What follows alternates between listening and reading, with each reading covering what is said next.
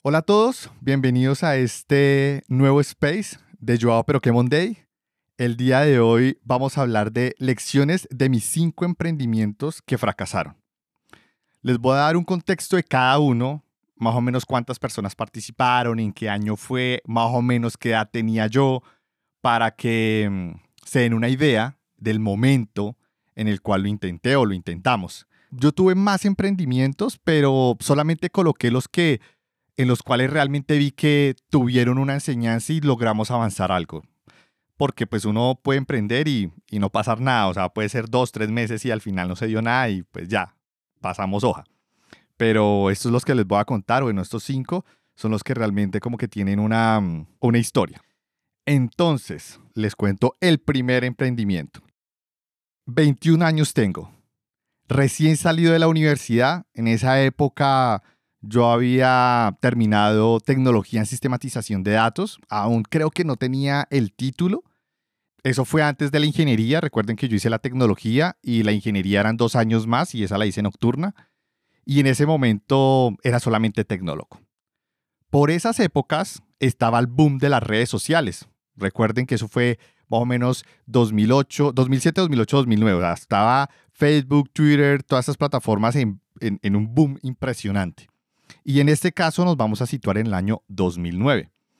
Éramos un grupo de cinco, para ser exactos, que empezamos a hablar de una red social que iba a combinar Twitter, Facebook y que iba a tener un formato de microblogging, pero que permitía escribir textos de 1500 caracteres con un título de 140 mm, caracteres, que solo iba a permitir imágenes iba a ser una plataforma interactiva de preguntas y respuestas muy parecido a lo que es Quora, la verdad, eh, pensándolo más a detalle es muy parecido, pero aquí era más como que las personas compartieran eh, una idea, compartieran de pronto un análisis que habían hecho de cualquier cosa, pero un número de caracteres mayor, porque en esa época pues Twitter estaba en 140 caracteres y pues no era suficiente. Facebook permitió un montón, pero pues no tenía el mismo formato que Twitter, entonces como que queríamos unir estas dos plataformas. Recuerdo mucho que en ese momento, para tener una IP pública, era súper complicado. Para tener una aplicación y que todo el mundo la pueda acceder, necesitamos una IP pública asociada a un DNS, asociada a un dominio. Pero pues bueno, eso era muy complicado en el 2009, o sea, no era tan fácil. Aprovechamos una promoción que uno de nuestros compañeros logró tener a través de una telco, la que ofrecía los servicios de, Internet aquí en Colombia, que permitía tener una IP pública por seis meses sin pagar, algo así, no recuerdo muy bien, y luego debíamos pagar algo así como 50 dólares de esa época, algo como 100 mil pesos colombianos, sí, 50 dólares. No era mucho y además esta persona pues ya tenía varios servicios en su casa, en su hogar, de, de internet, entonces como que le podían hacer descuento y al final, bueno, logramos tener esa IP pública. Pasaron los días, las semanas y meses. Teníamos muy pocos avances con respecto a la parte técnica, dado que en ese momento estábamos construyendo todo con Cassandra. Yo creo que eso fue el mayor stopper, Cassandra, la base de datos, que era no SQL, era una base de datos muy poco conocida y nosotros estábamos aprendiendo a usarla sin videos de YouTube, sin guías digeridas, facilitos que ahora uno encuentra en Internet, nada, con documentación oficial. El meollo de este emprendimiento fue lo siguiente, ninguno sabía de negocios, ninguno sabía de ventas, ninguno sabía cómo lo íbamos a monetizar, no teníamos ni idea de qué íbamos a hacer. Pero la estábamos pasando bien, o sea, nos reuníamos, hablábamos de tecnología y muy nuevas y con nueva tecnología que no muchas personas estaban haciendo en ese momento. Pero eso no es suficiente, la verdad. Eso sí, logramos diseñar una arquitectura decente a nivel de componentes abstractos, es decir, un dibujo en una hoja, pero nada de detalle. No tenía ni alta disponibilidad, ni tenía resiliencia a fallos. Y lo peor, dibujábamos en la arquitectura un load balancer y ninguno de nosotros en su momento jamás habíamos implementado uno. Solo estábamos contando con la parte distribuida de Cassandra, lo cual hoy en día pues ya uno lo analizo en retrospectiva y me di cuenta que, pues, la ingenuidad. Simplemente estábamos jugando al emprendimiento. Recuerdo mucho hablar con uno de mis amigos o uno de nuestros compañeros en ese momento que estábamos en el proyecto, que se sintió en su momento como jugar a la casita. Todo era irreal, pero pensábamos que de alguna forma todo se iba a ir resolviendo, que la gente iba a ir apareciendo, que los usuarios iban a ir apareciendo, que los inversionistas iban a aparecer de la nada. No sé, teníamos una idea demasiado eh, inocente, muy, muy, muy inocente en su, en su momento. Mejor dicho, la ingenuidad a flor de piel, tal cual. Lecciones que aprendí aquí fueron, es mejor tener un producto que medio funciona no tener a tener uno que no existe, porque no teníamos uno que existiera, no funcionaba.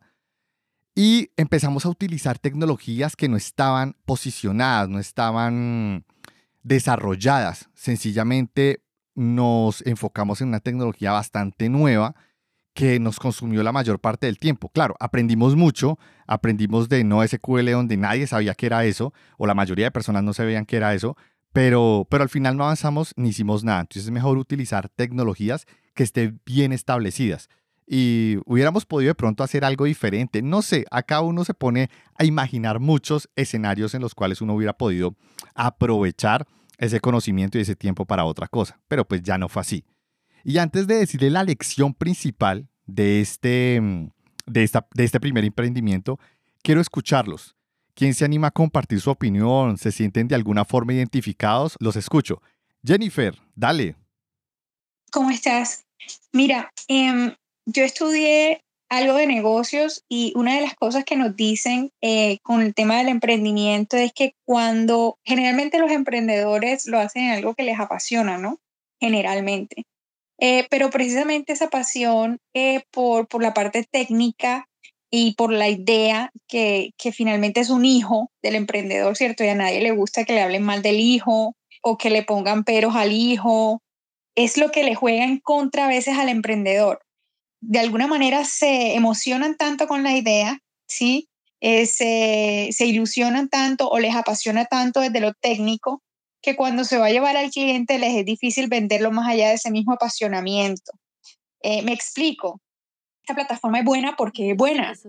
Sí, pero, pero pues para si tú, por ejemplo, le ibas a vender la idea a alguien que te iba a dar algún capital, ¿verdad? Para que pudieras comprar el tema eh, que nos estabas contando, para que pudieras sostenerla a largo plazo, para que pudieras pagar salarios y demás, no sé. sí. Eh, creo que, creo que ni ustedes mismos sabían cómo, cómo venderle a alguien que no estuviera en ese mundo. Y eso es algo que puede jugar muy, muy en contra de los emprendedores. Es algo muy común, pero eh, pues creo que la lección la, la aprendieron, ¿no? Claro, total. Y Jennifer, sí, tienes toda la razón. En ese momento, y la lección más importante de este primer emprendimiento fue siempre conformar un equipo multidisciplinario porque todos éramos técnicos, todos éramos de la universidad, nos conocíamos de la universidad, solo sabíamos del área técnica, ninguno sabía de negocios, ninguno sabía de contabilidad, ninguno sabía de contactos, ninguno tenía un networking, nada. Simplemente como que nos reunimos y vamos a hacer esto como si fuera, em, no sé, película de, de Facebook, como que, ay, sí, las cosas se van a ir dando por sí solas. Y no, pues la, nuestra realidad latinoamericana es otra. Necesitamos tener conciencia que son varios, varias piezas que tienen que engranar para que algo se dé. ¿Listo? Y, y yo creo que esa fue una de las primeras lecciones. Ese emprendimiento, la verdad, no me dolió tanto. Eh, me da nostalgia más que dolor, la verdad, porque pues fue chévere pasarla con un par de amigos, hablar, eh, leer de tecnología, aprender de tecnologías nuevas. Fue, fue bonito en su momento. Y mm, das nostalgia, ¿sí? Como recordar ese momento y lo que aprendimos fue eso, ¿listo? ¿Alguien más quiere participar? Otra Jennifer. Hola Jennifer, dale. Hola, buenas noches. Bueno, no, yo quería hablar un poco de lo que tú mencionabas ahorita, la importancia como del tema eh, de, un equipo como interdisciplinario en esos temas de los emprendimientos, porque al igual que, que la otra chica, Jennifer también, eh, yo también me, eh, digamos que estudié temas relacionados como con negocios Y uno de los emprendimientos que tuvimos fue a raíz que se nos ocurrieron un montón de ideas de muchas cosas y era como que no hagamos, no sé, una aplicación de tal cosa. Ay, pero es que nosotros no sabemos nada de eso. No, hagamos tal otra. Ay, pero es que nosotros no sabemos eso. Y ahí fue que nos dimos cuenta, decíamos, bueno, ¿por qué no nos enfocamos en lo que sabemos que, que de pronto es como, no sé, hacer un plan de negocios para esos emprendimientos que, que, que saben otro tipo de cosas que nosotros no sabemos y bueno, empezamos con eso un poco, pero fue, fue una experiencia bonita y a la vez, pues también, como tú decías ahorita, como da un poco de nostalgia al recordarla, porque pues al final la cosa no terminó muy bien porque tuvimos muchos eh, problemas porque varios de los socios que estábamos ahí estábamos trabajando, una persona estaba a cargo y, y bueno, cuestiones ahí del oficio, pero sí como destacar eso que tú mencionas de, de la importancia uno de si bien no, no, no tener dentro de su mismo equipo personas que sepan de, muchas otras cosas, sí como, como tener los contactos o saber o crear las redes y saber uno como a quién acudir en momentos en que necesite como conocimientos específicos de otras cosas. Era como, como ese el comentario. Gracias. Vale, genial, Jennifer. Y el último participante de esta primera ronda, Rolo, dale. ¿Qué tal? Buenas noches. Igual, creo que eh, tocaste un tema interesante con, con la nostalgia. Yo participé en un proyecto, creo que ya fue hace, fue antes de pandemia, entonces ya tiene rato. Y, y fue interesante participar con los compañeros, con ex amigos de, de la escuela, de la facultad, que siempre, siempre han estado ahí como contactos, que creo que la universidad en ese sentido me ayudó a, hacer contactos y compañeros que, que, hoy en día son conexiones, contactos. Y, y fue padre, eh, fue, fue lindo participar con ellos, tener una buena idea. Lamentablemente me tocó la, la, la mala suerte que no, no hubo inversión, la verdad, de, de, de parte de, de, de, todos en, cuestión técnica, porque estaba yo de, de, front mobile y conocía al respecto del tema, pero me, me hacía falta alguien que, que, estuviera en backend, en base de datos, que estuviera organizando y ahí fue donde todo se vino, eh, no abajo, sino fue lento, lento, lento, lento y fue donde dije yo, ¿sabes qué?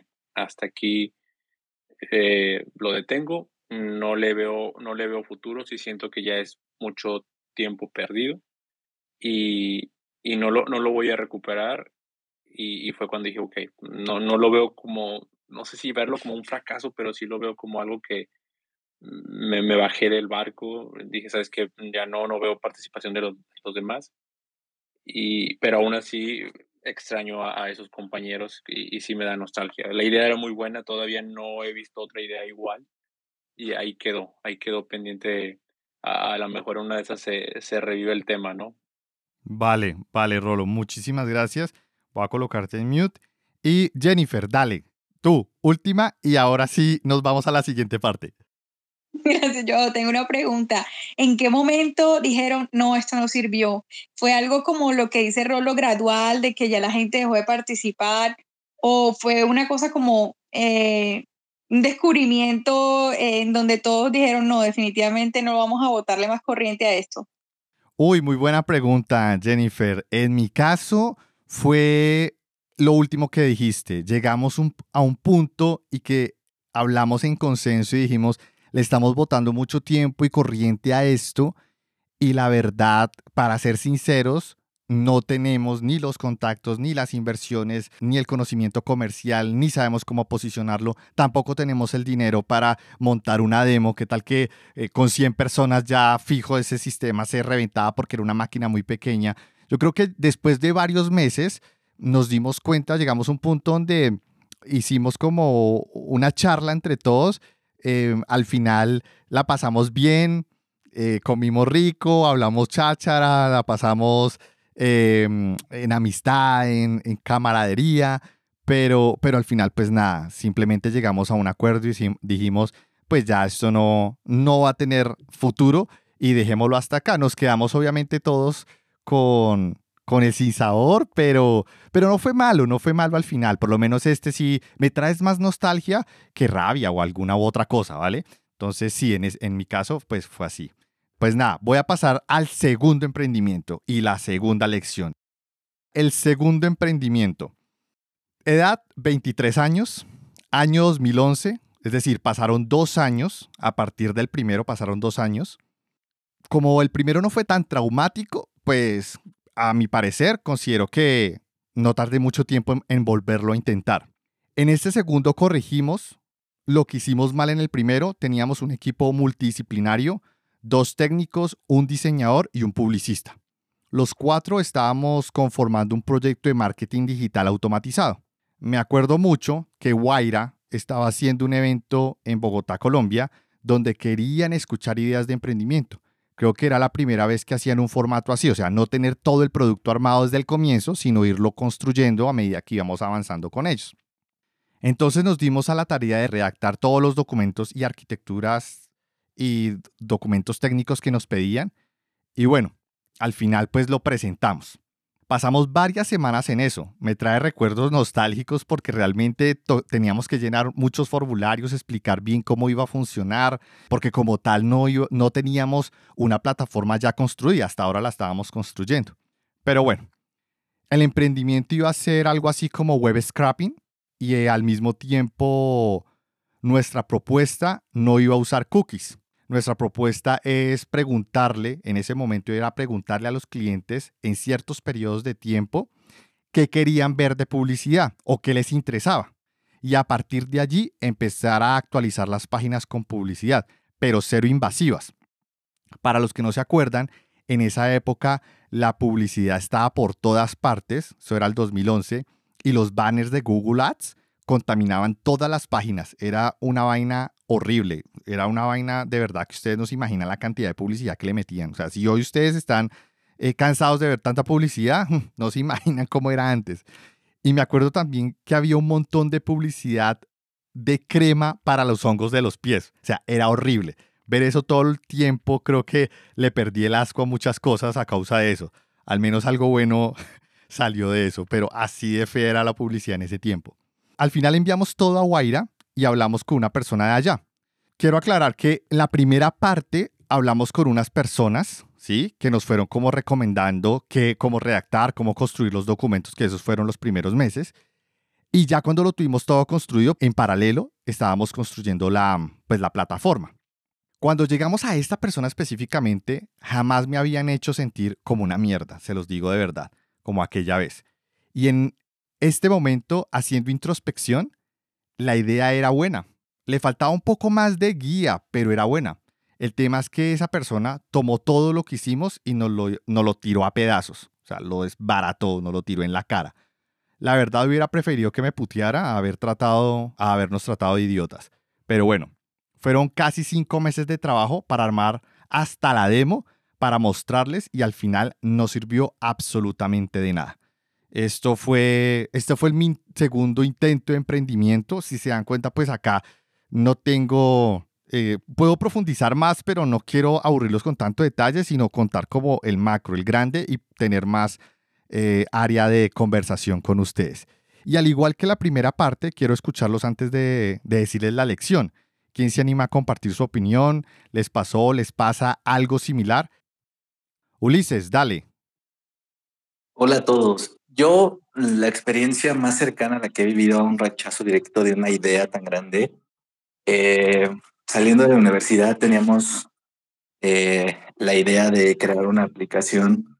Mi asesor de, de proyecto me decía que era, que era una idea que tenía bastante potencial y, y, yo no lo creía así, o sea, lo creía al grado de que, de que logramos entregar el proyecto con el mínimo desarrollo posible, ¿no? Eh, y yo también lo hice de esa manera porque en ese entonces estudiaba y trabajaba y pues mientras menos tiempo tuviera que dedicarle, eh, me servía para otros proyectos más interesantes o que me estuvieran dejando más dinero. Entonces cuando, cuando mi asesor me dice que tiene potencial, pues me la creo, ¿no? Pero cuando, cuando la presento eh, a un inversor interesado, pues me pasó lo mismo. Y la verdad es que yo tomé de muy mala manera ese feedback y sí me afectó por mucho tiempo porque eh, ya venía arrastrando un mal de no creerme capaz de desarrollar lo que fuera y, y, él me lo confirmó. ¿Ustedes cómo, cómo, cómo trataron con, con, este, con este rechazo? Saludos. Bueno, Ulises, muy buen punto, muy buen punto. Lidiar con ese rechazo no es fácil porque uno se siente mal. Uno cree que a partir de ahí uno cree que cualquier idea que uno tenga es mala o no sirve o es muy pequeña o no es lo suficientemente buena en el contexto de industria. Puede ser buena para un proyecto de grado, por ejemplo, o para la universidad o para un proyecto de, de, mm, un bootcamp, pero no para, para emprender. Entonces, toma tiempo. Mm, afortunadamente, pues yo tuve la oportunidad de tener varios amigos que intentamos un segundo, un tercer emprendimiento, que es ahorita el que les voy a contar. Pero, pero sí, definitivamente es difícil de lidiar. No, no te podría decir cómo lidiar con eso, pero porque decirte no les prestes atención, sigue adelante, no es fácil. O sea, por más que a uno le digan eso, uno, esas palabras a uno le taladran la cabeza. Es solamente tiempo para que te des cuenta que tienes que dejarlo ir, la verdad. No, no, no te podría decir otra cosa. De pronto si un psicólogo está aquí, nos diera algún consejo, porque la verdad no sé, no sé qué más decirte. Y Jennifer me alzó la mano, pero la bajó. ¿Sí quieres participar, Jennifer? No, iba a decir que es la tolerancia a la frustración, ¿no? Eh, finalmente todo emprendedor se enfrenta con todo tipo de personas, personas que les gusta la idea y personas que no. Eh, y para esas segundas eh, se necesita de tolerancia a la frustración y, sí, y saber escuchar, porque te pueden estar diciendo algo muy cierto y, y, ayudándote a no tener un fracaso en el futuro. Hay que, creo que hay que escuchar con humildad, pero obviamente pues cuando nos lo dicen mal, no, no, nos lo hacen más difícil. Claro, buen punto, Jennifer. Listo, entonces voy a pasar al tercer emprendimiento. Pero antes de pasar, quiero compartirles la lección más importante que aprendí en este emprendimiento, que para mí es la más importante. Y es que si sientes que es correcto, lo que estás haciendo, lo que estás imaginando, si ya analizaste sus aristas, sus diferentes perspectivas y dimensiones, avance sin importar en lo que los demás digan.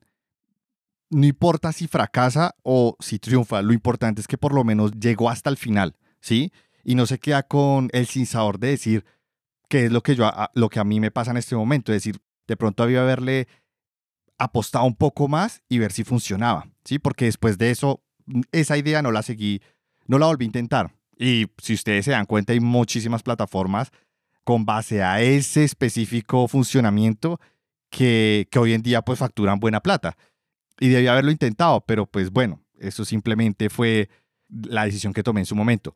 Pero pues sería, esa sería la lección más importante que me doy, que les daría. Si ustedes sienten que es correcto, avancen. Así de simple, avancen. Tercer emprendimiento, Edad 24 años, año 2012. O sea, esto fue un año después de que me dijeran eso. Aquí no perdí el tiempo, ya tenía experiencia laboral en ventas y adicionalmente ya tenía algunos contactos en clientes para ofrecerles este emprendimiento, este tercer emprendimiento. Éramos un equipo de seis personas y de qué se trataba este emprendimiento. Aproveché lo que habíamos hecho en el anterior y lo enfocamos en Big Data. Es decir, ¿qué hacía? Era una máquina virtual, era un appliance virtual, como se le llama, o como se le conoce, en el cual recolectábamos toda la información de, de varias redes sociales y del tráfico de la página web del cliente e identificábamos la intención de los usuarios, tanto por sus comentarios o por la navegabilidad en la página web, para darles estadísticas al área de marketing y ellos pudieran identificar si las campañas que estaban lanzando estaban teniendo efectividad o no estaban teniendo efectividad. Puede que en este momento a ustedes les suene esto, ah, pero eso hay un montón de plataformas que ya lo hacen. Bueno, en esa época no era tan común. Entonces nosotros le apostamos a esto y creamos una máquina virtual, pues que tenía todo adentro, una appliance virtual. Fue el primer proyecto funcional completo que armamos. Logramos tenerlo en siete meses, pero a, ese a eso sumémosle los cinco meses de trabajo del emprendimiento anterior. Recuerden que tomamos como base el anterior para crear este nuevo. Un año total, ¿sí? Para tenerlo construido. Era una base, era una, una appliance, una máquina virtual con base Linux, con Hortonworks, la versión abierta que tenía en ese entonces. Ya no existe Hortonworks, lo compró Cloudera. lo que hicimos fue modificar algunas partes de la arquitectura interna para que funcionara como queríamos que funcionara. Le agregamos unos componentes de web scrapping. Es decir, casi no desarrollamos la verdad en este proyecto como tal. Nuestro proyecto era un Frankenstein funcional que iba a hacer exactamente lo que queríamos que hiciera y no iba a hacer, creíamos que no iba a hacer nada más. En este caso, para vender, creímos que necesitábamos una empresa consolidada o constituida, ¿sí? Como que teníamos que crearla, pero no fue así. Lo que hicimos fue arrendar esta máquina y la arrendamos en un modelo de prestación de servicios, como si estuvieran contratando a una persona. ¿Listo? Pero era una máquina. En cuatro meses logramos tener dos clientes, pero pues ese era un proceso lento. El problema aquí, me da hasta pena decir esto, pero bueno, hay que decirlo, hace parte de la historia. El problema aquí era que cobrábamos en su momento el equivalente actual a 300 dólares mensuales. Sí, lo sé, cobrábamos muy poco. La verdad, pensábamos que iba a ser una plataforma que se iba a mantener por sí sola, pero más equivocados no podíamos estar. Esa es la realidad. Esta plataforma tenía en conjunto servicios de email marketing, servicios de notificación y también tenía un servicio de desarrollo del portal de visualización de estas estadísticas. Como éramos seis, llegaron los problemas. Habían personas que al no ser técnicas no sabían que nosotros estábamos sufriendo y batallando con tan solo dos clientes. Y como no estábamos dando plata al grupo, al equipo, para que todos ganaran, entonces ellos no seguían trabajando. Ahora que lo pienso, fue mejor. Tener más clientes en su momento hubiera sido la perdición, o sea, hubiéramos, eh, eh, hubiera sido una catástrofe. Pero pues bueno, aquí hubo varias lecciones, la verdad, pero me gustaría escucharlos y conocer qué opinan de este caso en particular, de este emprendimiento. Eh, no sé, desde la parte técnica, desde la parte comercial, como quieran. ¿Quién quiere participar? Rolo. Primero Rolo y luego Ulises. Dale, Rolo. Eh, lo, importante de, no rendirnos eh, es algo que me, gusta platicar con, mis compañeros que, me platican cuestiones similares a, las tuyas. Yo, yo, no he pasado por una situación similar. Lo más similar que me ha pasado es de repente no saber cómo cobrar. Y, ahí va mi comentario, que al principio creo que más de uno de nosotros nos ha tocado cobrar un X cantidad y pensar que es demasiado o pensar que es muy poco o dudarlo al final de cuentas. Pero creo que al final de cuentas el seguir intentándolo, el seguir intentándolo, o un, un proyecto, otro proyecto, otra oportunidad, otra oportunidad, es lo que nos da esa experiencia para que después lleguemos a un punto donde, ok, ya estoy seguro, esto es lo que vale mi tiempo, mi oro, mi, mi hora, mi, mi proyecto, mi servicio. Y, y, eso es difícil de, de aprender, Sí, total, Rolo. Muchas gracias. Ulises, tu turno.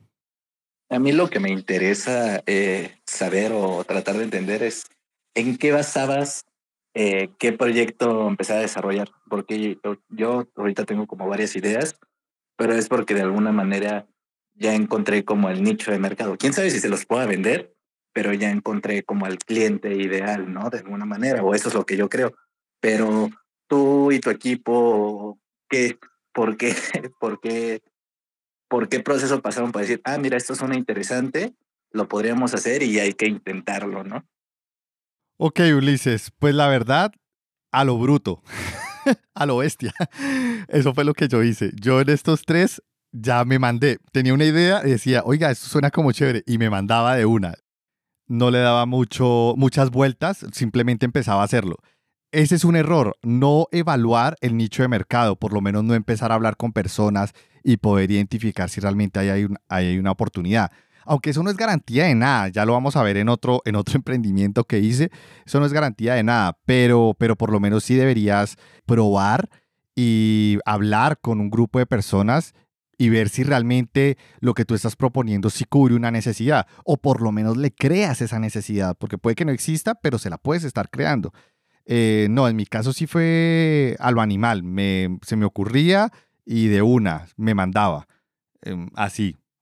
no, qué pena no tener una respuesta más profesional, pero, pero es que es así. Eh, eh, fue, fue como me mandaba hacerlo, ¿vale? Jennifer, dale. Yo, lo que no entiendo es como la desconexión que había entre lo que ustedes estaban sufriendo de la parte técnica para atender el 21 o los dos 21 creo que eran clientes que tenían y no sé qué pasaba ahí, había un problema como de comunicación, no hacían una junta, una reunión para entender pues lo que estaba pasando porque entiendo que tienen una persona como publicista pues de mercadeo o algo así eh, y eso a veces como que no se conecta en la parte técnica y de alguna manera hay que irlos aterrizando también. ¿Qué pasó ahí? E, eso me, me causó curiosidad. Ok, ok, gracias Jennifer, buena pregunta. Bueno, en ese caso la verdad, sí, no teníamos reuniones. Y cuando intentábamos explicarles, ellos sentían que era disculpas por estarnos comiendo la plata, ¿sí? No sé, yo sentí siempre que ellos pensaban eso. Entonces, no tuve una organización de equipo. Una de las lecciones que aprendí acá fue manejo de equipos y que debía haber un líder. Aquí no había líderes. Yo en los tres emprendimientos, incluye, o sea, en estos tres que les he contado, en ninguno hubo un líder como tal constituido que iba a llevar las riendas y las decisiones. Todo era en consenso. Y lo siento, pero así no funciona. Así no funciona. Esa es la realidad. Debe haber alguien que mande, que diga lo que hay que hacer. Claro, va a escuchar a los demás, pero quien toma la decisión es una única persona que ha analizado, ha tenido la experiencia o lo que sea, que tiene mejor visión y que sabe para dónde queremos ir. Entonces, en este caso, pues nada, pues fueron muchísimos errores ahí y no había como tal una constitución de equipo como tal, ¿vale? Jennifer, eh, ojalá haya respuesto tu, tu, pregunta. David, te toca.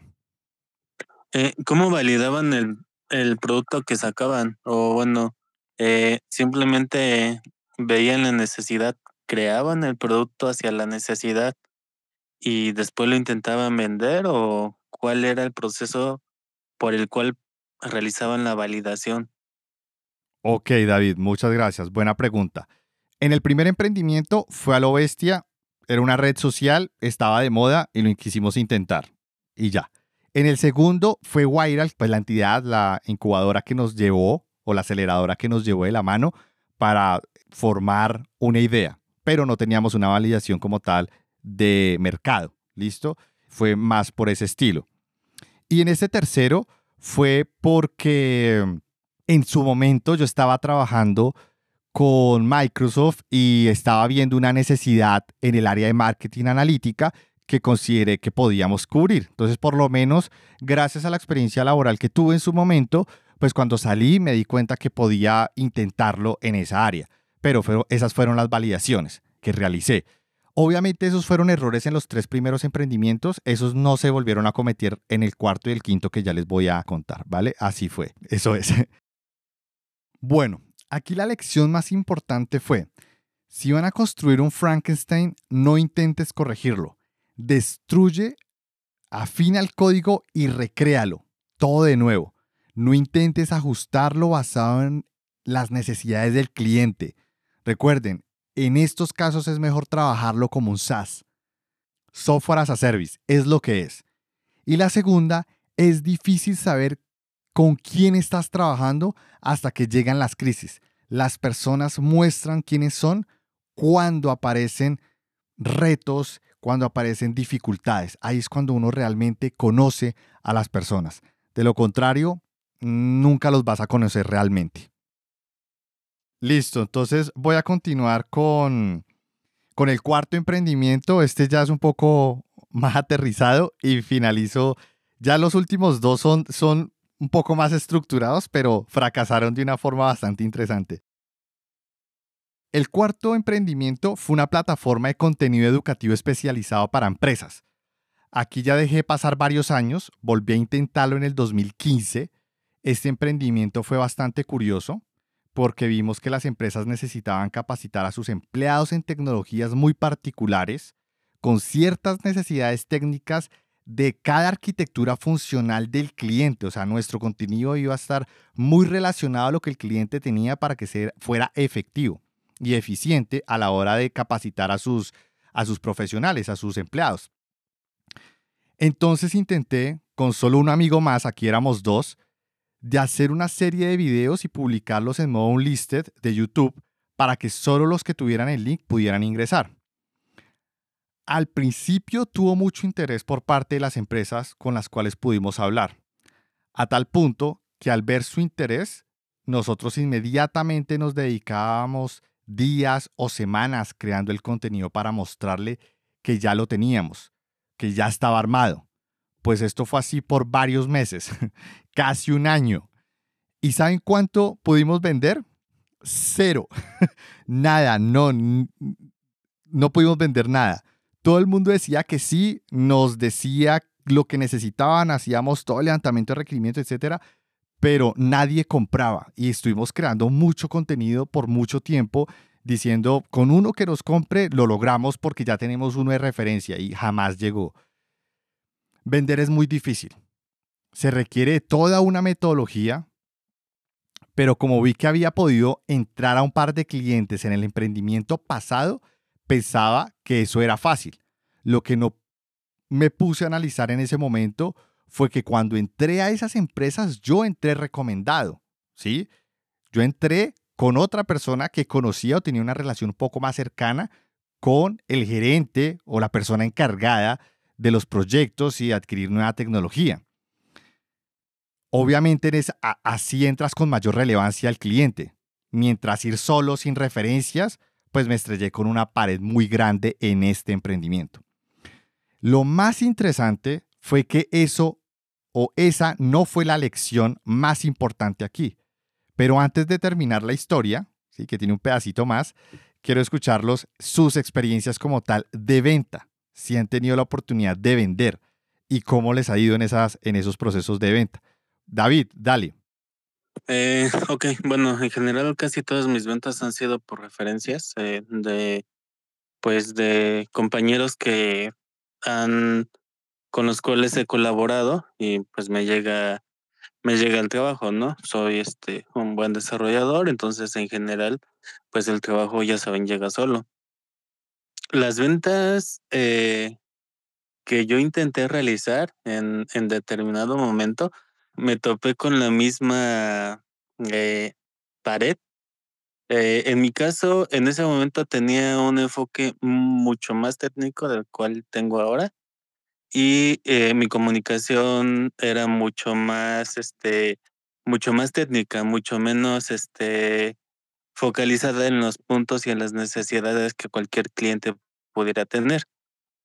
Ahora bien, yo también ya me percaté, hablando de ese emprendimiento en particular, de, de que al menos acá en México donde vivo, eh, las empresas adolecen, pero demasiado, demasiado de poder este, darle soporte a sus aplicativos. O sea, esa, esa idea que, que tienes, igual yo también ya, ya, la, ya la había pensado y no entiendo cómo las empresas, eh, sobre todo acá en México, y he visto infinidad de puestos que, por ejemplo, eh, quieren contratar seniors de todo, pero los seniors no se hacen solos, vienen de juniors y no tienen ese sentido de capacitación. Y en todas las empresas en las cuales he estado, ninguna lo tiene.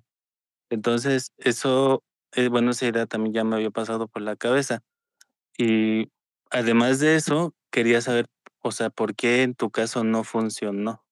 Ah, bueno, ya, ya te voy a contar, pero antes de terminar, quiero escucharlos, quiero escuchar sus historias de, de ventas, porque, porque esas historias son interesantes. Yo ya llevo trabajando en ventas bastante tiempo, ya me siento en un nivel donde realmente sé que puedo ser un buen vendedor. Obviamente tengo que poner en práctica muchas habilidades, pero definitivamente estoy a un nivel y una forma de expresarme diferente a lo cual ah, tenía en esos años de universidad y recién graduado, porque la verdad es que uno no, no sale con esas habilidades. De hecho, uno hablar en público, hablar dentro del salón de clases con sus compañeros, era atemorizante, o por lo menos para mí. En cambio, en este momento yo te hablo, yo ya he hablado en públicos de 5.000 personas, entonces como que ya eso no me afecta y me preparo muy bien y me sé expresar. Aparte que ya puedo entrar, ya puedo comunicarme mejor con las personas, en, entender sus intereses, sus gustos, sus necesidades, pero eso todo es un proceso.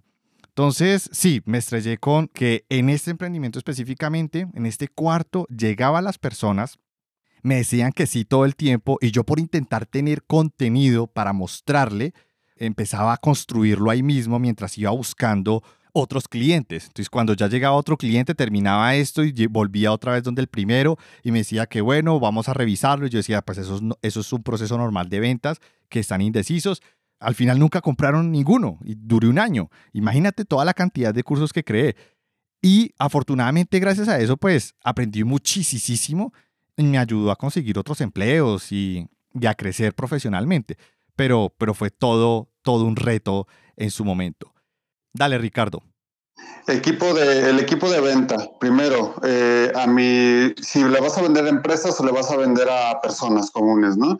Si vas a vender a personas comunes, o sea, de a pie, eh, mi consejo es que eh, tu equipo de venta debe ser de 3 a 1. O sea, trata de que traten de que por cada DEP haya este, por lo menos tres de venta. Si va a ser a personas físicas, ¿no? Cuando son a personas morales, o sea, empresas, este, le vas a vender a los dueños, a los accionistas o a los altos directivos. Como hay un dicho que dice que vas, a los, vas con los del circo, no con, no con los animales, ¿no? Entonces, ahí es donde tienes que ir, porque si vas con la secretaria, si al final te, te conectas, ¿no? Poco a poco, pero la idea es eso. Y otra cosa, a la hora de cerrar la venta con las grandes empresas, traten de crear un, buen este, em, eh, contrato a detalle, porque luego las grandes empresas te aceptan el, eh, aceptan el contrato, pero más bien no aceptan el tuyo. Tú tienes que aceptar el de ellos. Y el problema es cómo te van a pagar. La idea es que muchos de ellos aplican la de te pago a 40 días, te pago a 90 días, te pago un cachito, después te pago otro. Entonces, ahí es, ahí, a mi parecer, lo más importante en la cuestión de ventas. Sí, tienes un buen punto ahí, Ricardo, pero cuando tú eres emprendedor, tú no tienes el dinero para contratar una fuerza de ventas. Eres tú, una sola persona, máximo dos, las personas que hacen parte del, equipo. O sea, tener gente es muy difícil. Y cuando llegue inversores puedes llegar a tener vendedores, pero si no hay inversores y tú eres solo, es un emprendimiento que lo estás sacando a pedal, nada, te toca solito y, nada que hacer, no tienes esa posibilidad. Sí comparto lo que tú dices, porque yo ya he trabajado en equipos grandes de ventas y sí tienes toda la razón, hay que tener muy claro los contratos, hay que tener muy claro que para venderle a empresas es muy diferente a venderle a personas individuales.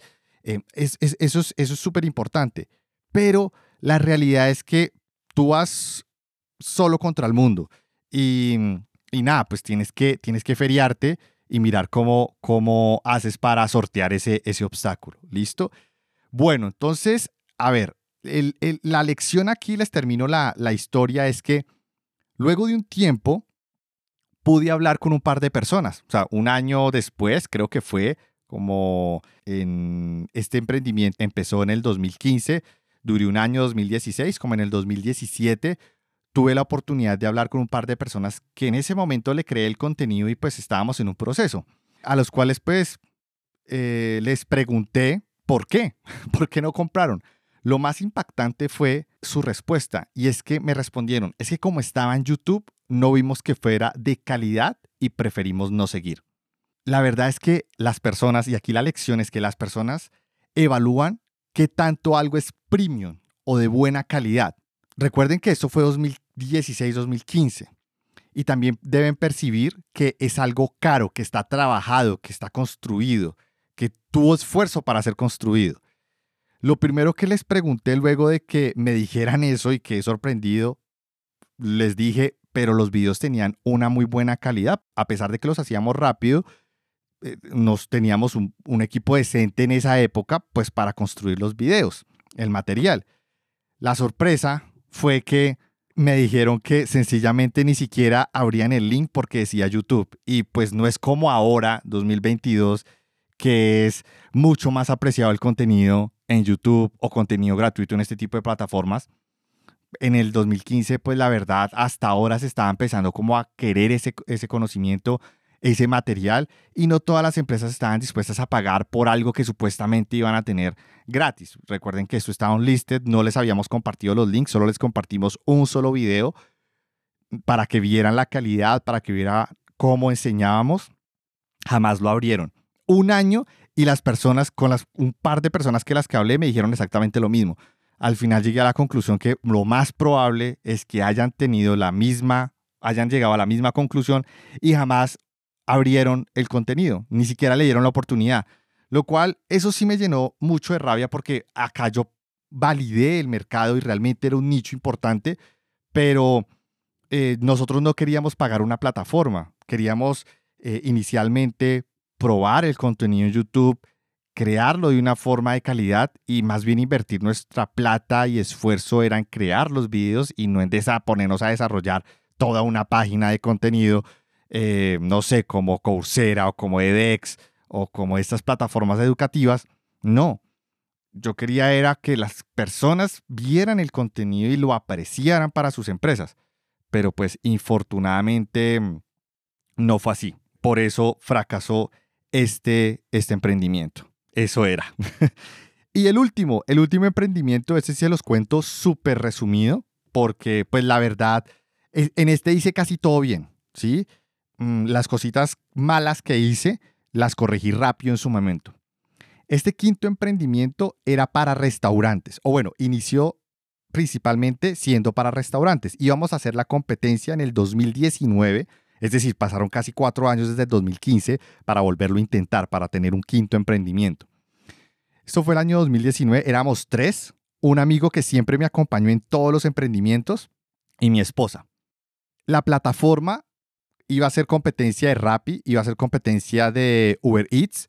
La diferencia es que iba a ser una plataforma low cost. Iba a ser un delivery service a través de un asistente virtual o un chatbot tenía muy baja inversión o costos en la plataforma. De hecho, eh, según los cálculos em, en costos y las pruebas de estrés que le hicimos a la plataforma, hubiéramos podido soportar alrededor de unas 500 transacciones concurrentes por segundo y alrededor de unos 50 eh, mil usuarios em, al mes.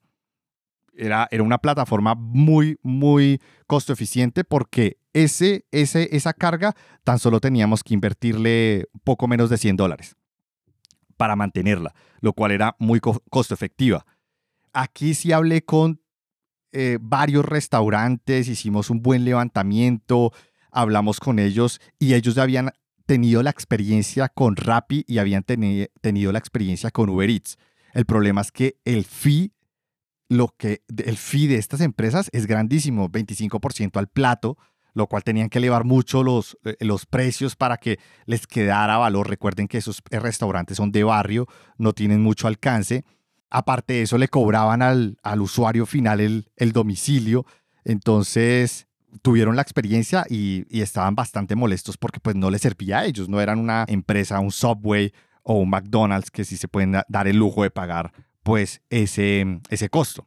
En cambio, de nosotros era de muy bajo costo y cada delivery costaba medio dólar, ¿sí? 50 centavos. Eso se le cobraba al usuario final y ya, eso era por el domicilio, ¿sí?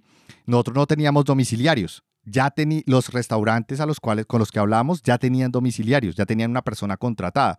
Entonces lo único que hacíamos era aumentar un poco el valor, pero ese era el costo al usuario final y eso es lo que se mantendría la plataforma y quedaba un buen margen así de eficiente era. Aquí apliqué todos mis conocimientos de optimización, de arquitectura, que uní varias, eh, varios servicios, varias tecnologías para que la plataforma fuera mm, lo más rápida y low cost posible. En serio, aquí fue un año trabajando fuerte 2019 para tener una plataforma técnicamente bien hecha y también trabajamos bastante en hacer un buen levantamiento con los restaurantes para saber bien qué era lo que querían. ¿vale?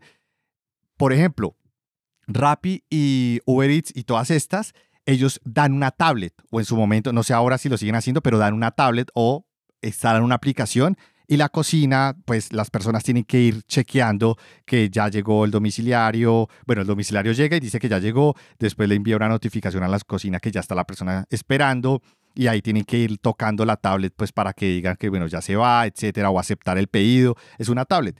Nosotros todo lo hicimos con impresoras térmicas. Entonces la impresora térmica se colocaba en la cocina, era muchísimo más barato mantenerle los rollos de papel era mucho más barato y además porque ya las empresas o estos restaurantes ya tenían ese papel, simplemente iban a tener otra impresora pues para, donde se iban a imprimir los pedidos y esto imprimía un código QR. Entonces, cuando se imprimía el pedido, esas son las comandas de la cocina y esas mismas le servían a la cocina para ir preparando, ir chequeando, sin tener que ir tocando una tablet. Y al final la persona, el, esa comanda, eh, lo que hacía, lo podía escanear, ya sea el restaurante para decir que el domicilio ya salía, o el domiciliario o la persona que hacía el transporte del domicilio podía escanearlo y decir que ya iba. Entonces, eh, cualquiera de los dos podía chequear o podía ingresar ya sea el código escrito, eh, porque también tocaba colocarlo en texto, porque qué tal que en la cocina lo tocaran y el código se manchara o se corriera. Entonces, tocaba poner el código también, darle una segunda opción para, para ingresarlo. Mejor dicho, pensamos en todo para reducir costos máximo, no teníamos front, recuerden, esto era un asistente virtual, o sea, nos ahorramos muchísimo costo en diseño, un montón de cosas hicimos ahí. Este, este me llena de nostalgia y, y, me llena de orgullo porque realmente aquí apliqué de todo. Una de las ventajas que tenía este asistente virtual es que permitía fijar una zona del domiciliario, un GPS fuera de esa zona, si tú le decías al, al, asistente virtual que te compartiera todo lo que estaba alrededor tuyo, no iba a tomar si el domiciliario no podía llegar hasta allá. Recuerden que el domiciliario era parte pues, de la nómina, bueno, de, empleado del restaurante, ¿vale? Teníamos un ahorro personal, íbamos a ser nuestros propios inversores y adicionalmente, eh, ya cuando estábamos cerca a, cuando empezamos ya a consolidar todo para salir a producción, llegó un amigo, otra persona, un conocido que, con el cual trabajé, y a él se le asignó entrar a revisar otros modelos de negocio que podrían llegar a funcionar. Él vio la plataforma y dijo, esto le puede servir, se, lo imaginó de una vez funcionando con panaderías, con droguerías o farmacias, no sé cómo les llaman en su país.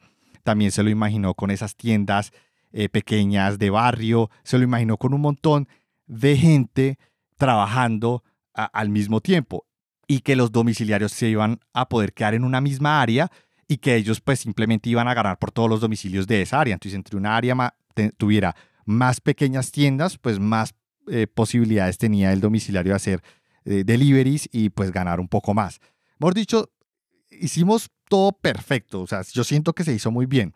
Eso fue a finales de 2019, empezando 2020, empezamos ya a hacer el despliegue de esta plataforma y adivinen qué pasó en el 2020.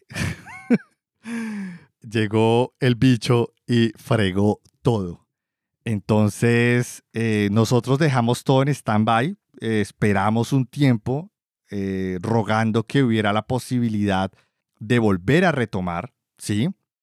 Lo cual, pues no fue posible. Simplemente llegaron hasta em, llegó el 2021, esto no se había resuelto, al final terminamos diluyendo pues todo, esto le incluyó más estrés a mi trabajo, a mi persona, yo ya les conté pues que tuve burnout y esto también eh, influyó muchísimo en esto. Entonces este fue mi quinto emprendimiento, lo que más me frustra es que jamás voy a saber si hubiera podido funcionar o no, porque sencillamente nunca llegué a probarlo. Eh, entonces esto es como de, los, de las cosas que más, más, más me duelen, porque ni siquiera fue que yo me hubiera rendido o que yo hubiera, em, me hubiera retirado, sino sencillamente pues fue por cosas, por una situación completamente externa. Si se dan cuenta, es, con, es el que más cuento con pasión porque pues dan barrada no haber podido tener la oportunidad de, de verlo funcionar en la vida real. Eh, no sé si quieran participar, si quieran contarme qué les parece esa historia, este último emprendimiento. David, mientras ibas contando la historia me quedé pensando, pero, o sea, va bien, va bien, ¿por qué no funcionó? ¿Por qué no funcionó? Y bueno, nunca se probó, ¿no? Pero eh, implantarlo en pueblos, ¿sabes? Todos se conocen y tienen tiendas. Eh, lo digo porque acá en México, eh, bueno, al menos al pueblo al que voy de vacaciones a veces, se da mucho eso de que te reparten las tortillas en motos las tortillas. Imagina que eso y te lo van repartiendo en, pues en motos. Así por todo el pueblo va alguien con eh, sonando la bocina y va repartiendo eso. Eso, eso es lo que vende. Y este, justamente eh, la ganancia que tienen es eh, mucho menor a lo que a lo que estás diciendo. Bueno, estabas diciendo que son 10 pesos, ganan mm, que por kilo ganan 2 pesos. Ajá, entonces, justamente eso, eso que estás, este, este proyecto que estás comentando, que desafortunadamente no pudiste implementar, acá en México, como ya está, ya está casi todo, nada más hace falta un sistema que los conecte. Y bueno, justamente eso fue lo que hace tiempo pensé. Dije, ok, sí necesita un sistema, pero, pero la verdad, bueno, justamente realizar ese sistema es la parte difícil, porque es este, no, no es aventarte seis meses de trabajo. Eh, sí, es, es un equipo y es, es mucho tiempo. Ahora, este emprendimiento fue un año, pero un año haciendo validación de mercado, simplificando la plataforma. Em, estaba yo trabajando, no estaba como antes o como los otros emprendimientos, no sé si lo aclaré, pero en los otros emprendimientos yo no estaba trabajando en esto, simplemente le dedicaba todo el tiempo, en este no, yo ya tenía que, pues ya estaba con mi esposa, ya estábamos viviendo, entonces fue, fue diferente, pero, pero lo hicimos bien. Lástima que nunca se dio. Eh, David, dale. Bueno, yo eh, con respecto a la, última experiencia que tuviste con, con el, el, emprendimiento para hacer deliveries, me parece que, que de pronto les faltó persistir un poco más en el tema comercial, porque por lo que contaste entiendo que, que ya tenías muy bien definido el nicho, tenías un modelo de negocio bien definido, tenías tenías eh, el mercado con, pues la, con la necesidad real en el mercado, tenías ya el, el, producto, eh, entiendo que desarrollado, que tardaste un año, y desafortunadamente llegó la pandemia, una cosa coyuntural pues que, que se le sale a uno totalmente de control, ¿cierto? Como sucede muchas veces en los negocios, que uno puede tener toda la estructura interna, eh, todo lo que corresponde a la parte eh, eh, técnica y organizacional y financiera, todo listo, pero pasó una coyuntura en el mercado que hizo que, que, que, las cosas no se dieran como uno esperaba. Pero mira que entiendo que ya tenías un producto testeado con, con, los, con los clientes que habían conseguido, de pronto les faltó persistir, pues digo yo, pues con todo respeto, persistir más porque si miras los, los análisis que se hicieron de, del desarrollo del e-commerce eh, en el 2020 y parte del 2021 durante la pandemia, el sector de deliveries fue uno de los que más creció, precisamente por la necesidad de la gente de, tener, de hacer pedidos de manera virtual. Eh, para, ya, pues, para comprar comida y, víveres. Entonces, de pronto, ahí mm, desconozco pues las, la, las razones que ustedes, los criterios que tomaron pues para decidir no insistirle, pero de pronto eh, les pudo haber funcionado. Eh, porque, y creo que en este momento la oportunidad de negocio todavía, todavía es, es, es, eh, válida, pues que la, que la aprovechen, porque, porque esa necesidad sigue existiendo en el mercado. Y con respecto al producto, eh, con las experiencias anteriores, eh, yo creo que hay una, una, una, metodología que ya está muy probada eh, en todo el mundo, que nace de la, de los, del método de Lean Startup, ¿cierto? Que, que desarrollaron muchas empresas en, Silicon Valley, y, pero independientemente de que, de, que, de que lo apliquen aquí hoy en día, pues o lo empezaron a aplicar como una moda, eh, terminó mostrando que, que, era muy efectivo en, en, el sentido de que era muy importante crear un producto mínimo viable para empezar a, a, a, entregar el producto en el, al, al nicho de mercado al que uno estaba enfocado para ir haciendo el testeo del producto y las respectivas mejoras en el camino, no esperar a tener el producto perfecto para para llegar a buscar los clientes, sino empezar paralelamente el desarrollo con la búsqueda con el trabajo comercial de buscar los clientes para entregarle un producto mínimo viable, hacer los testeos e ir mejorando el producto en el camino. Entonces me parece que esa metodología hoy en día es, está, es, es, recomendable eh, aplicarla. Eh, sí. Sí, sí, sí, comprendo, comprendo. Pues bueno, te doy, te doy respuesta. Eh, cuando inició la pandemia, mm, hubo un pico laboral muy alto. De hecho, uno de los factores de burnout del 2020 fueron en el, inicio de la pandemia, porque como todo el mundo se mandó a trabajar a la casa, necesitaban hacer seguimiento de los negocios, de lo que se estaba haciendo, de sistemas y sobre todo nuestra área tuvo un aumento grandísimo porque las empresas ahora tenían que operar todo virtual, entonces había una demanda muy grande de sacar proyectos muy rápido, eh, de implementar o de afinar proyectos rápido, de sistemas muy rápido, porque requerían estar en línea con, con lo que se estaba viviendo en su momento. Esto hizo que, recuerda, yo estaba trabajando y al mismo tiempo creando este emprendimiento. Entonces a mí se me disparó el trabajo y yo no podía descuidar lo que me estaba dando de comer en plena pandemia. Eh, definitivamente hubiera, eh, si hubieran sido otras condiciones, lo hubiera intentado, créeme que sí, pero en su momento, con el contexto y la presión, fue, era la mejor decisión que debía tomar. O sea, necesitaba el empleo, necesitaba tener mi ingreso.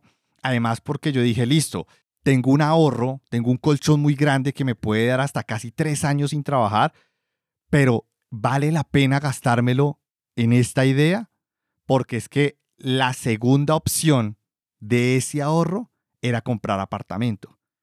Era el, plan B, si algo no salía bien, para no gastárnoslo, llegar a un punto donde no seguirlo votando y agarrarlo y darlo como cuota para un apartamento.